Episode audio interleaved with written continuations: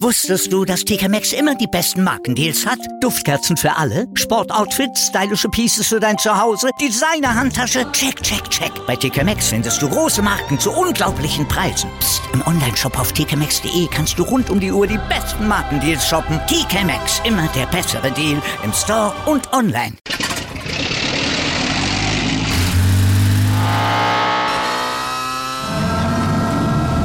Von 0 auf 100. Aral feiert 100 Jahre mit über 100.000 Gewinnen. Zum Beispiel ein Jahr frei tanken. Jetzt ein Dankeschön, rubbellos zu jedem Einkauf. Alle Infos auf aral.de. Aral, alles super. Seit 2013 ist Magnus Carlsen Schachweltmeister. Jetzt hat er aber keine Lust mehr offenbar. Verzichtet zumindest auf seine Teilnahme an der Titelverteidigung. Ihm fehlt die Motivation, hat er gesagt, seinen Titel nochmal zu verteidigen. Er hat einfach das Gefühl, dass er nicht viel zu gewinnen habe. Ja, das ist so ein bisschen, als würde der FC Bayern plötzlich nicht mehr Bundesliga spielen wollen. Also wahrscheinlich auch so ein bisschen Langeweile dabei. Ja, ich meine, die Konkurrenz wird sich natürlich sehr freuen, denn Carlsen war ja beim WM-Fight scheinbar unschlagbar. Und jetzt haben natürlich andere die Chance, auch mal den Titel zu holen. Ne? ja, und, und vielleicht dann, wenn es jetzt ein anderer sich den Titel da holt, dann wäre Carlsen auch wieder motiviert, nochmal um den Titel zu kämpfen. Verteidigen, ja gut, das hat er jetzt schon ein paar Mal geschafft, aber ihn sich nochmal holen. Er hat mich gesagt, er hört noch nicht ganz auf und hat auch gesagt, na, vielleicht komme ich auch nochmal zu einer WM wieder. Mal sehen. Naja, also was auch immer er tun wird, selbstverständlich werden wir darüber berichten, denn wir haben noch lange nicht fertig. Auch nach 502 Episoden nicht. Und daher nehmen wir heute diese Themen genauer unter die Lupe. Wir blicken gleich voraus auf das EM-Viertelfinale der DFB-Frauen gegen Österreich und lassen uns von Ex-Nationaltorhüterin Lisa Schmitz die Leistung, die Druckresistenz und auch die Aussichten für den Frauenfußball durch das EM-Abschneiden mal einschätzen. Wir hören einem Top-Urologen zu, der anklagt, die Häufung von Hodentumorfällen sei eine Folge von medizinischen Versäumnissen der Bundesliga und wir beleuchten Barsas waghalsige Wette auf die Zukunft quasi das Spiel mit dem Feuer. Also, eine Menge drin. Schön, dass ihr da seid. Wir sagen guten Morgenzustand jetzt im ersten Sportpodcast des Tages und wir werden auch heute unterstützt vom Sportinformationsdienst SED.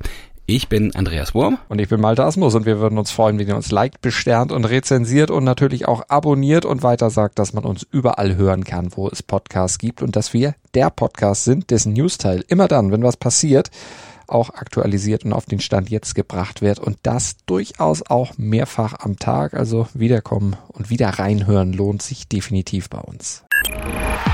Darüber spricht heute die Sportwelt. Stand jetzt. jetzt. Die Themen des Tages im ersten Sportpodcast des Tages. Stand, Stand, Stand, Stand. Jetzt. Mit Andreas Worm und Malte Asmus auf meinsportpodcast.de. Interview das Viertelfinale. Ja, das war ja bei den letzten großen Turnieren, also der EM 2017 und der WM 2019, jeweils sowas wie die Sollbruchstelle für die DFB-Frauen. Ja, das soll das EM-Viertelfinale heute Abend gegen Österreich aber nicht wieder werden. Heute soll der Fluch gebannt und das Halbfinale gebucht werden. Zum Glück ist auch Lea Schüler wieder mit dabei.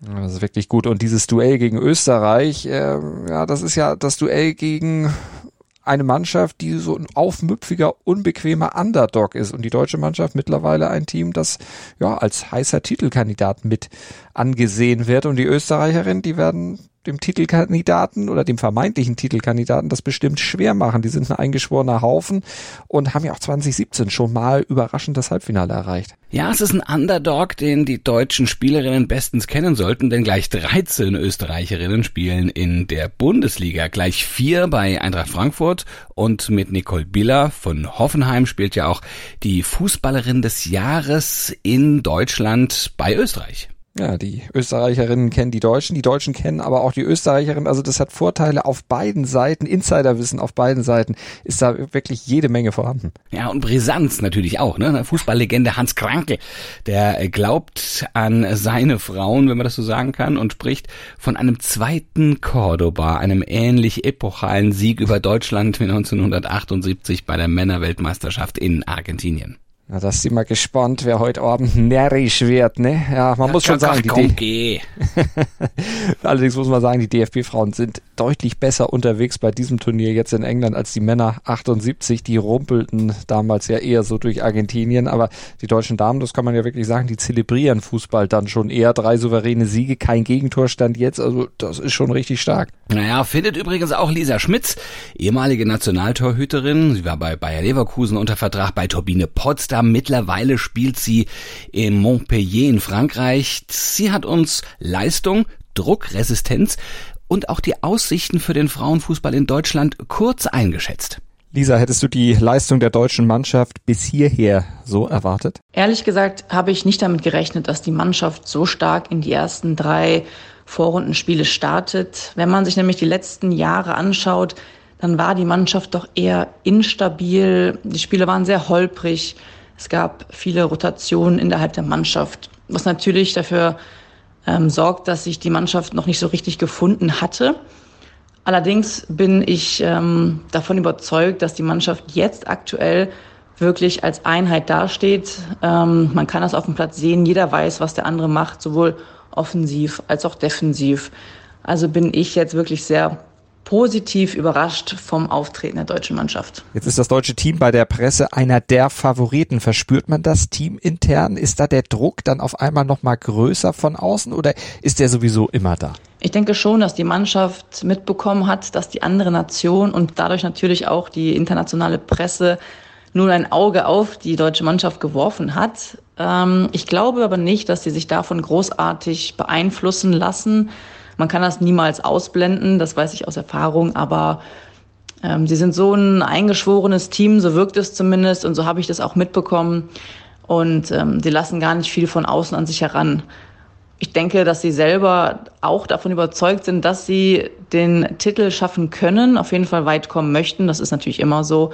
Ähm, aber sich da nicht aus der Bahn bringen lassen, jetzt von irgendwelchen Zeitungsartikeln oder Pressemitteilungen, sondern einfach weiterhin so spielen, wie sie das gemacht haben. Die Trainerin wird da schon die Mannschaft vernünftig leiten.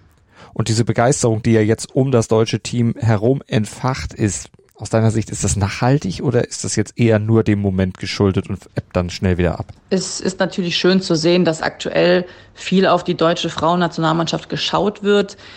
Ich bin allerdings etwas skeptisch, dass das dieser erhoffte große Boom sein wird, auf den man ja schon längere Zeit wartet.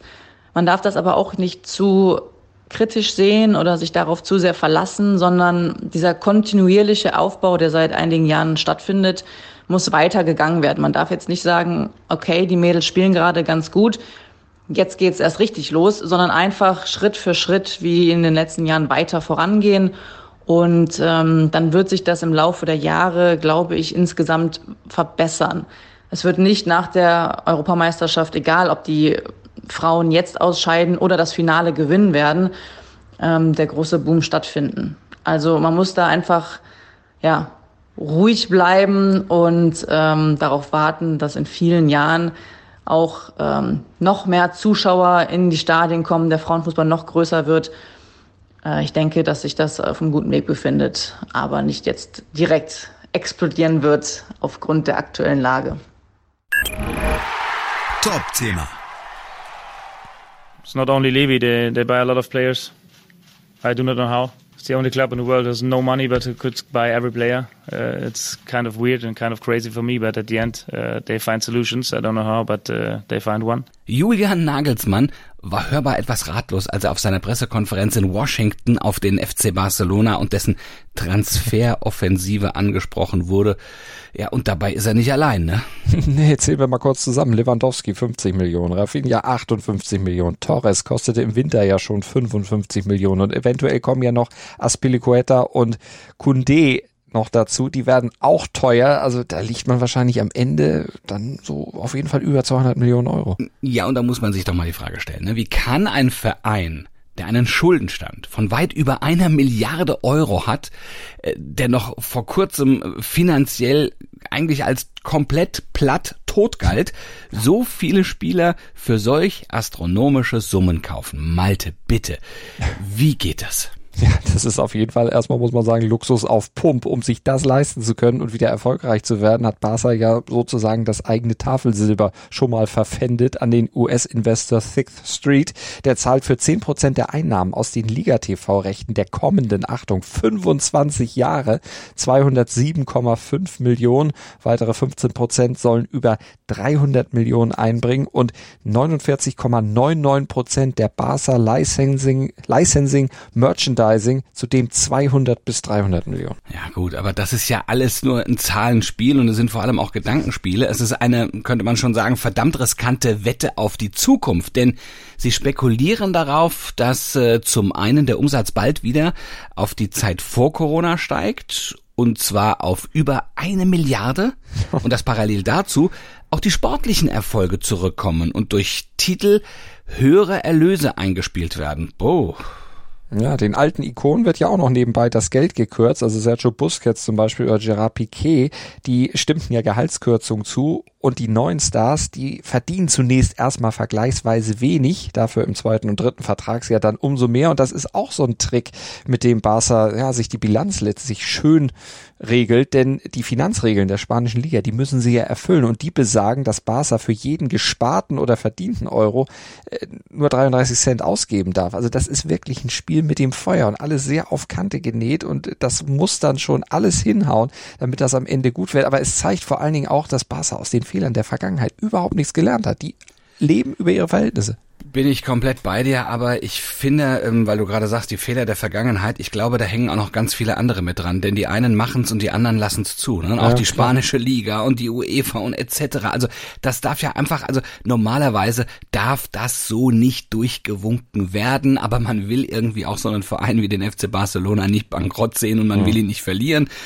Also wenn diese Rechnung nicht aufgehen sollte, ja, würde es für Barca wohl nur noch eine Chance geben, um überhaupt noch zu überleben und das ist die Super League, von der jetzt alle sagen, oh, fui, fui, fui, ist wie im Golfen die Liv, ne? das will keiner, ja. das ist eklig, ja? denn da lockt zumindest, da locken 270 Millionen Euro als Willkommensbonus. Oder sie spielen Golf bei der Lift, da kriegen sie ja auch ja, irgendwas. Genau. Und mit dem Namen Barca würden sie wahrscheinlich auch so in der Golfliga auch noch mitmischen dürfen. Hauptsache große Namen und äh, Sportswashing. Das würden die wahrscheinlich auch mitmachen. Aber ich glaube, selbst wenn sie in die Super League gehen und 270 Millionen Euro Willkommensbonus kriegen, ich glaube, selbst diesen Geldregen würde Barca dann irgendwie über kurz oder lang sehr schnell verpulvert haben. Heute in der Sportgeschichte. Gehen wir mal weit zurück in Zeiten, wo es mit dem Geld im Sport ja auch schon irgendwo zugange ging, aber eben noch nicht in diesen astronomischen Summen wie jetzt. Am 21. Juli 1927, da unterstrich nämlich Radsportler Alfredo Binder noch einmal überdeutlich, warum man ihn in Italien damals als Campionissimo, als Champion der Champions verehrte. Damals wurde er auf dem Nürburgring nämlich Straßenweltmeister. Das ist auch, auch originell auf dem Nürburgring, kommen wir aber gleich dazu. Also es war, war allerdings auch nur, eigentlich nur einer von vielen Titeln für Binder in seiner Karriere. Fünfmal hat er den Giro gewonnen, insgesamt 112 Rennen für sich entschieden. Den Radsport in Europa in den 1920er Jahren hat er eigentlich komplett beherrscht. Aber dieser WM-Titel von 1927 nimmt einen speziellen Platz in seiner Titelsammlung ein. Das war schließlich sein erster, der erste von dreien und dann bei der ersten WM, bei der sowohl Amateure als auch Profis mitfahren durften, also beide gleichberechtigt. Und weil Binder am Ende auch der erste Weltmeister war, der für seinen Titelgewinn das Regenbogentrikot erhalten hat. Also das ist ja mittlerweile eine der meistbegehrten Trophäen im Weltsport und der hat er als erster bekommen. Ja, Wahnsinn, ne? Aber, aber also keinen, also keinen Titel, ne? Hat er so dominant wie 1927 auf diesem kurvigen, auf diesem welligen ähm, Nürburgring in der Eifel gewonnen. Denn da ließ Binder der Konkurrenz absolut null Chance. Ne? Gewann am Ende mit sieben Minuten Vorsprung auf den zweiten. Ja, noch ein Fakt, der untermauert, wie gut der einfach damals war. Der gute Binder, der hatte, wie gesagt, fünf Giros gewonnen und er hätte aber auch durchaus sechs gewinnen können. Allerdings hatten die Giro-Veranstalter wegen seiner enormen Dominanz Angst um die Attraktivität ihres Rennens und haben ihm dann angeboten, pass auf, wir geben dir das gesamte Preisgeld einfach so, du brauchst gar nicht fahren, sag mal deine Teilnahme ab, du kriegst das Geld trotzdem damit man ein anderer gewinnt. Und er hat's akzeptiert und ja, sich eine goldene Nase verdient. Jetzt einen Giro-Titel am Ende weniger gehabt, aber mein Gott, also finanziell soll es sich für ihn wohl durchaus schon gelohnt haben. Interview.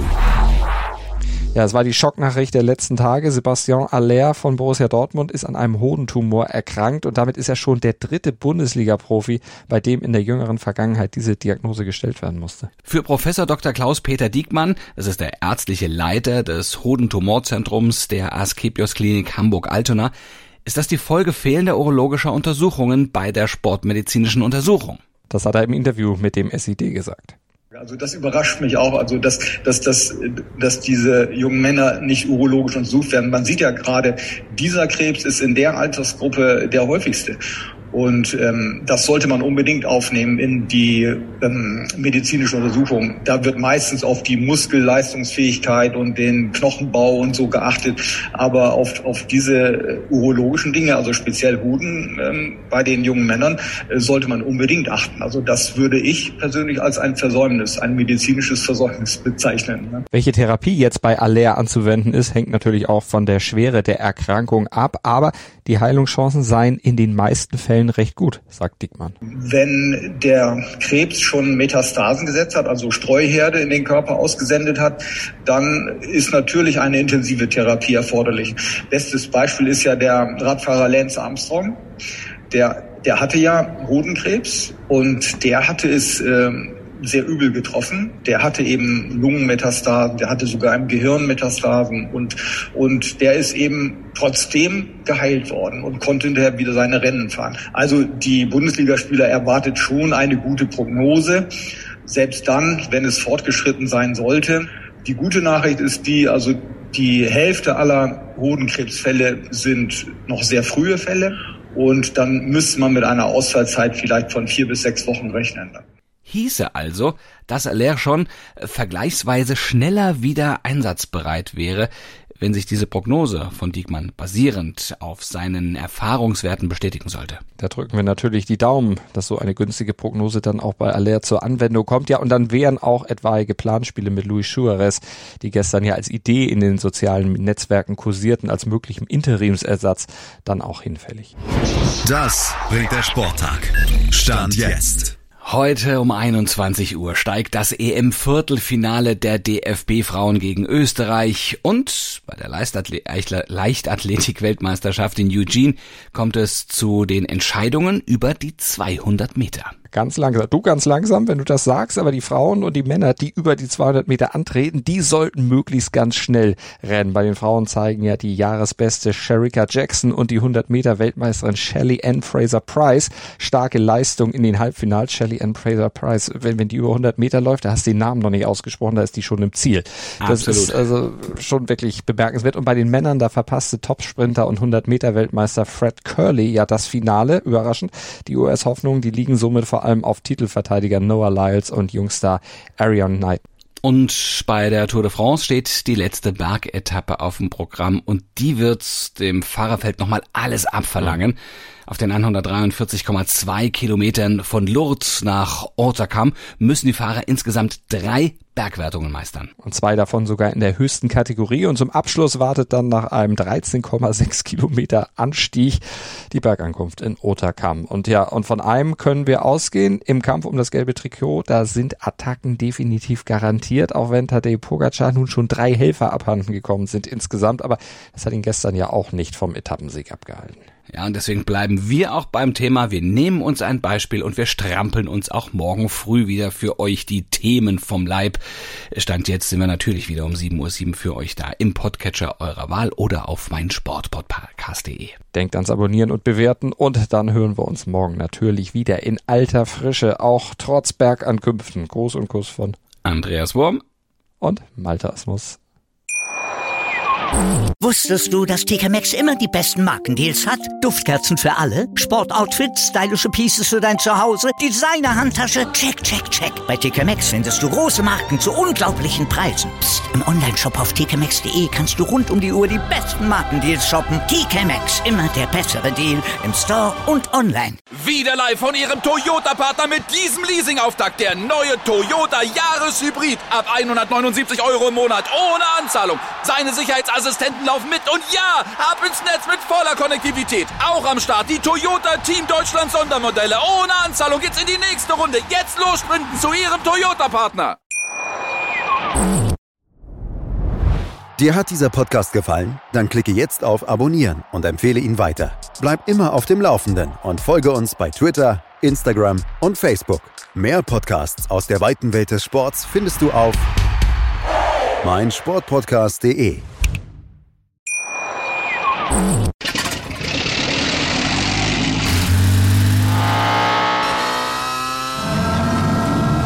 Von 0 auf 100. Aral feiert 100 Jahre mit über 100.000 Gewinnen. Zum Beispiel ein Jahr frei tanken. Jetzt ein Dankeschön, rubbellos zu jedem Einkauf. Alle Infos auf aral.de. Aral, alles super.